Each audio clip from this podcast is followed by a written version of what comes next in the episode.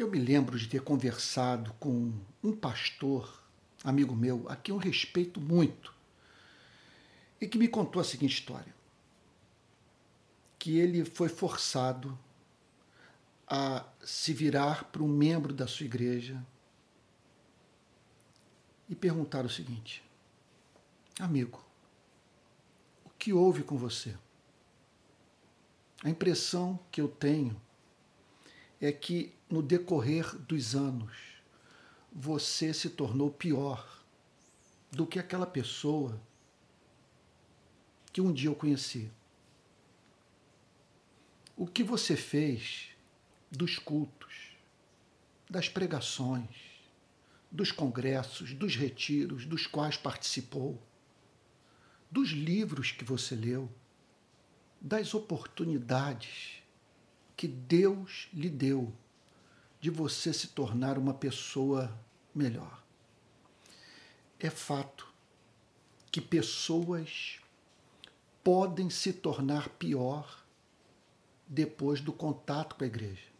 E veja, nem sempre o problema está com a instituição, mas com aquele que não soube se fazer valer das inconfundíveis manifestações da graça de Deus em sua vida.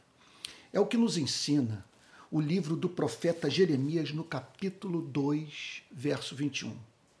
Olha que texto cortante. Eu mesmo a plantei como videira excelente, da semente mais pura. Como então você se tornou uma planta degenerada como de videira brava?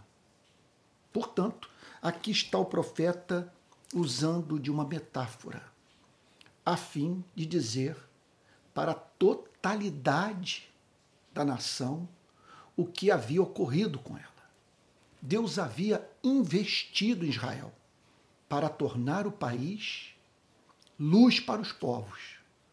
Contudo, a maior parte do povo não tirou nenhum proveito das impressionantes oportunidades dadas por Deus, a fim de que homens e mulheres expressassem o caráter de Deus na história.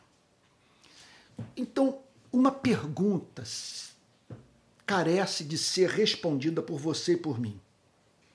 Veja, a passagem está falando sobre pessoas que tiveram oportunidade de viver uma vida transformada.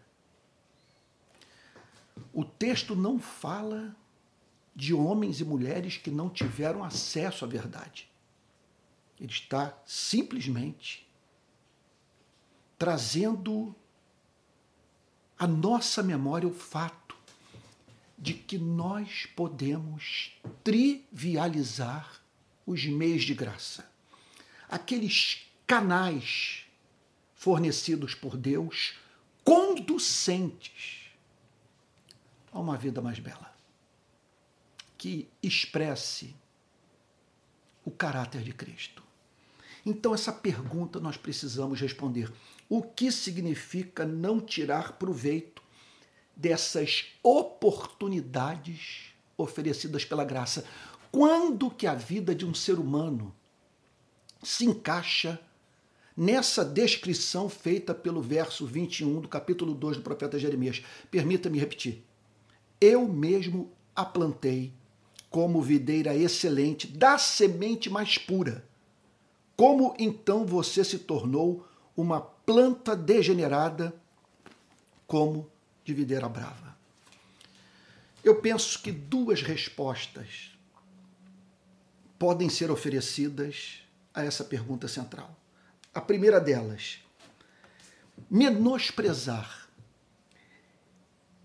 ou não tirar proveito dessas oportunidades concedidas pela graça de Deus significa fazer pouco caso dos convites e das advertências feitas pela palavra de Deus.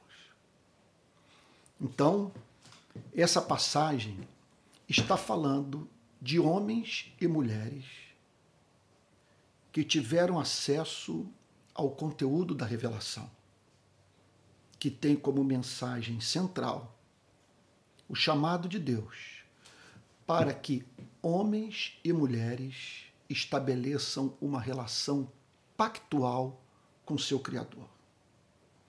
De modo que, mediante arrependimento e fé, se reconciliem com Ele, por meio do sacrifício de Cristo, de Cristo, o nosso Senhor e Salvador. É, e assim, portanto, passem por essa experiência de conversão, que significa um voltar-se para Deus em arrependimento e fé. Quando uma pessoa, portanto, se converte, Deus promete que ela será justificada dos seus pecados.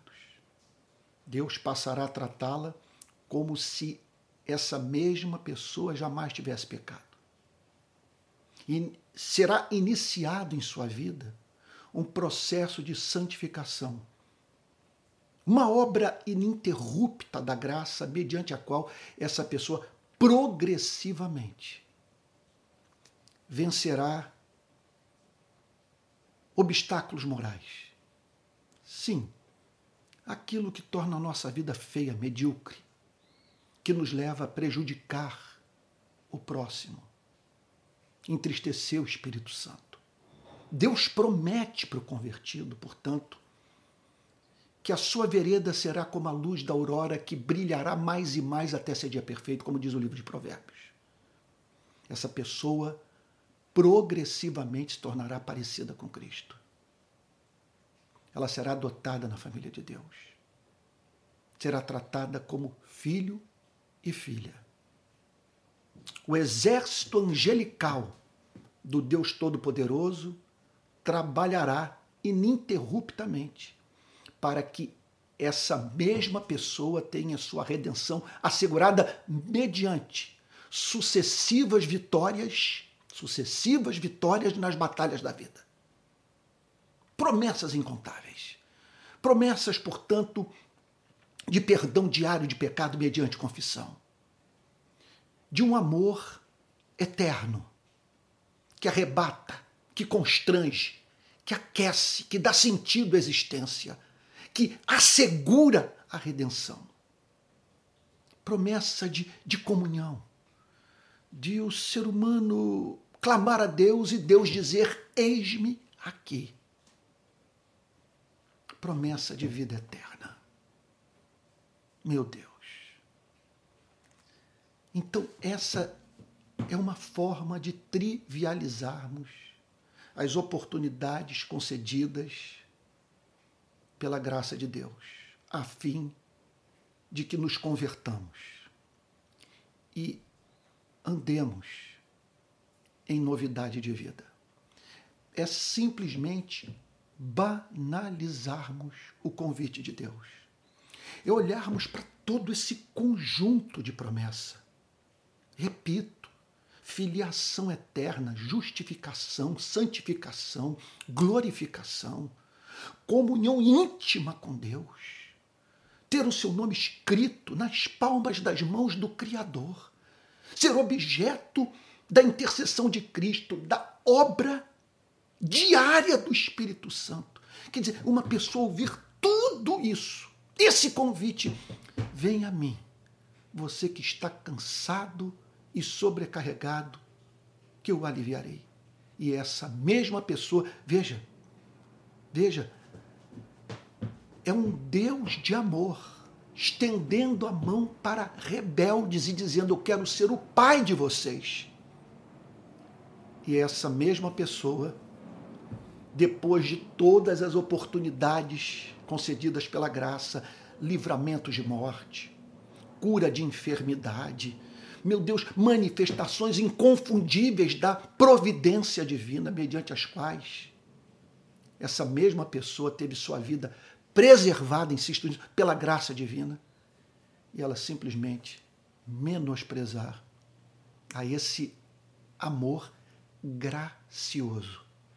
Insisto nesse ponto, não é apenas amor, é amor gracioso, amor dirigido àquele que não é digno desse mesmo amor. Significa essa pessoa também,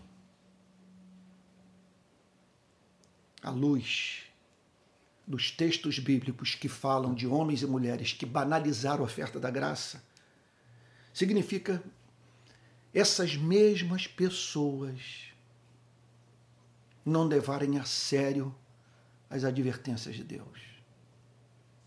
Ao homem que muitas vezes repreendido endurece a cerviz, será quebrantado de repente sem que haja cura. Advertência, portanto, para que nos reconciliemos imediatamente com Deus, em razão do fato da vida ser incerta e de Deus manifestar a sua justiça após sucessivas ofertas de reconciliação. Advertência, no sentido de que horrível coisa é cair, cair nas mãos de um Deus vivo. Perder a alma, perder o ser. Estar privado da comunhão com o ser mais amável do universo. Simplesmente dizer que é conto da carochinha. O anúncio do juízo final de que Deus, na sua santidade, vai dar um basta no pecado. Ele simplesmente vai manifestar a sua justiça nesse planeta. De modo que não haja mais só foco de resistência à sua vontade. E isso ele vai fazer, quer o homem queira, quer não. Por isso que a Bíblia diz: todo joelho se dobrará. Não é que todo joelho voluntariamente, alegremente, humildemente se curvará, não. Todo joelho se curvará, será curvado a se curvar, será forçado a se curvar, e toda língua confessará que Jesus Cristo é o Senhor, tal como os demônios o fazem. E essa pessoa, portanto, depois de inúmeras experiências, concedidas pela providência divina, que chamaram a sua atenção para a verdade insofismável de que podemos partir a qualquer momento. Quer dizer, depois dessa mesma pessoa ter contato com o caráter transitório da sua existência, ela simplesmente ser levada a dizer que não é bem assim que o métier de Deus é perdoar e que no final todos serão salvos, sem que haja a mínima garantia nas Escrituras para esse tipo de esperança.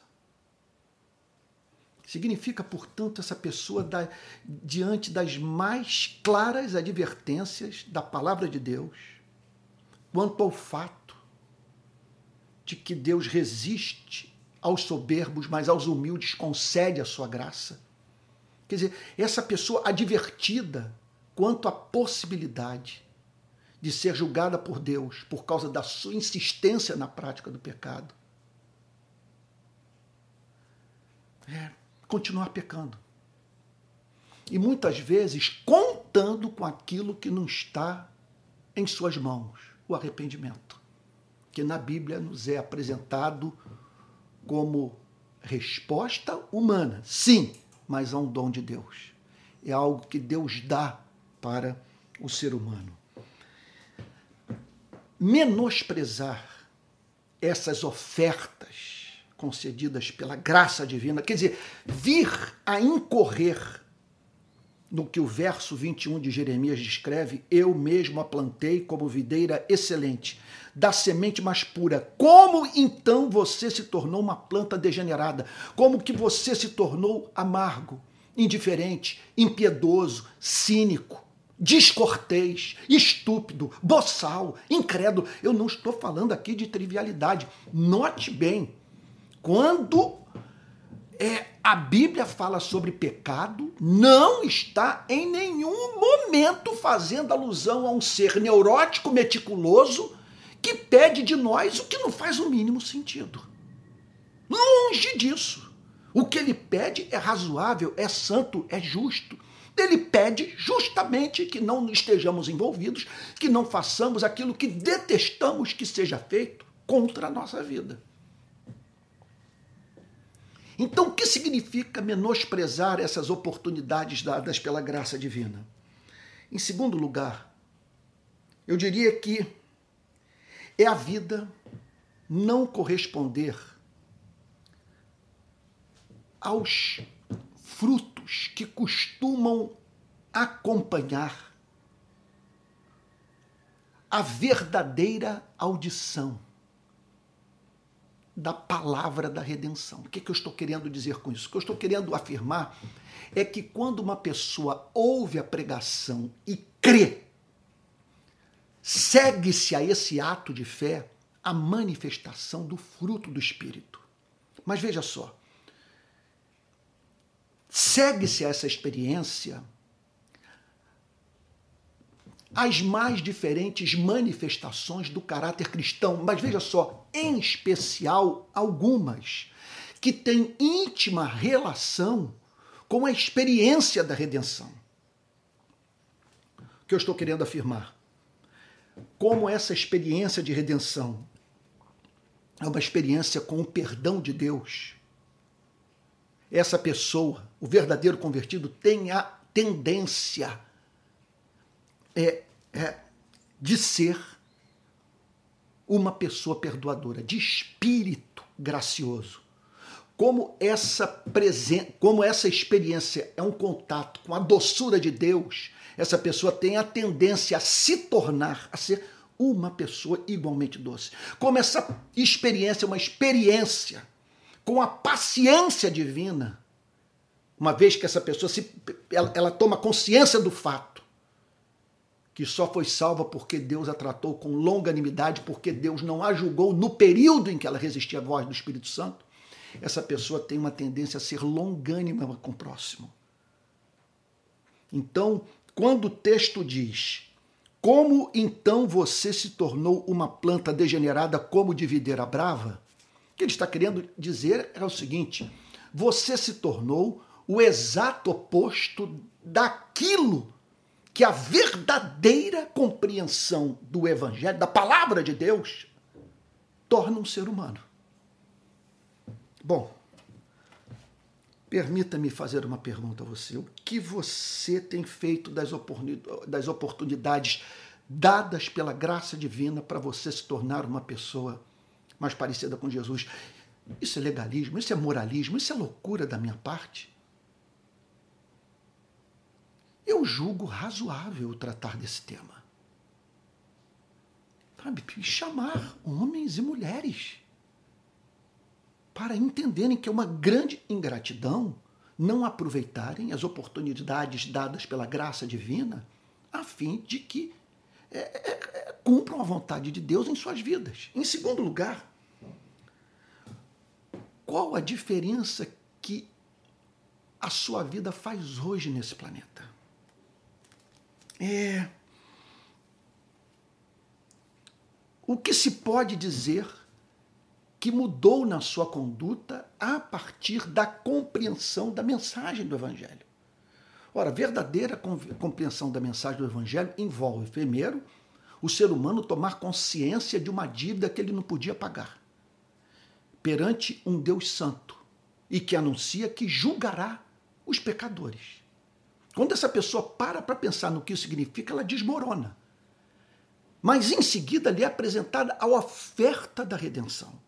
Que esse Deus quer ser o seu Pai, que esse Deus a perdoa gratuitamente e tudo que ele pede é arrependimento e fé, porque o seu filho morreu na cruz pelos seres humanos. Morreu no lugar do homem e da mulher, a fim de abrir esse caminho de redenção para você e para mim. Aí fica essa pergunta o que a compreensão dessas verdades causou na sua vida. Como que tudo isso se reflete na forma como você lida com as pessoas. e se relaciona com Deus. E o que falar da sua relação com os irmãos na fé? Você os ama? Quando você chega à igreja, ao lugar onde os cristãos estão reunidos, a esses momentos de comunhão, a sua vinda é celebrada porque você traz consigo o perfume de Cristo. Eu gostaria de orar, a fim de que Deus não permita que essa passagem seja a descrição do que nós estamos fazendo da nossa vida cristã. Que ninguém possa dizer para você e para mim. A impressão que eu tenho é que depois que você entrou na instituição religiosa, você se tornou pior. Você já foi alguém mais humano. Ó, oh, que Deus não permita. Vamos orar. Senhor querido, Pai de misericórdia, Deus de toda consolação. Nós queremos pedir perdão por não termos sabido utilizar como deveríamos os recursos que nos foram oferecidos pela tua graça. Perdoa-nos, porque nem todos tiveram acesso a esse privilégio. nós estamos aqui agora confiando na Sua misericórdia e na Sua oferta de perdão a todo aquele que se arrepende e crê. Estamos correndo na Sua direção. Ó Pai Santo, como o Senhor Jesus nos ensinou no seu Evangelho, acolhe-nos, Senhor. Envolva-nos nos teus braços. Aceita, Senhor, o nosso retorno e em nome de Jesus, ajuda-nos a retomarmos o caminho, Senhor, da santificação. Senhor, não queremos ser tidos como aqueles que foram chamados, mas não foram escolhidos, porque apesar de terem ouvido Sua voz, trivializaram a oferta de salvação. Em nome de Jesus, assim oramos com perdão dos nossos pecados. Amém. Amém. Olha, você acabou de ouvir uma mensagem do programa Palavra Plena. Não sei se você está sintonizando pela primeira vez aqui no meu canal. Eu falo todas as manhãs, às sete horas em ponto, sempre trazendo uma mensagem é, bíblica e nesses dias uma mensagem baseada no livro do profeta Jeremias. Tá bom? tudo que eu faço é oferecido gratuitamente nas redes sociais. Agora, claro que tudo tem um custo e preciso de recursos para manter ministério e vida. Meu ministério, minha vida. Sabe? E aperfeiçoar todas essas ferramentas de ensino. Caso você queira contribuir para a manutenção desse projeto de ensino cristão, há três caminhos. Você entrar no aplicativo Apoie-se, que tem como objetivo viabilizar projetos viabilizar financeiramente projetos nos quais acreditamos, você pode depositar uma oferta nesse Pix que eu vou lhe dar, palavraplena.gmail.com e por fim você pode se tornar membro do canal, tá? do meu canal é, de YouTube, tá bom? Espero que Deus tenha falado muito com você nessa manhã de segunda-feira.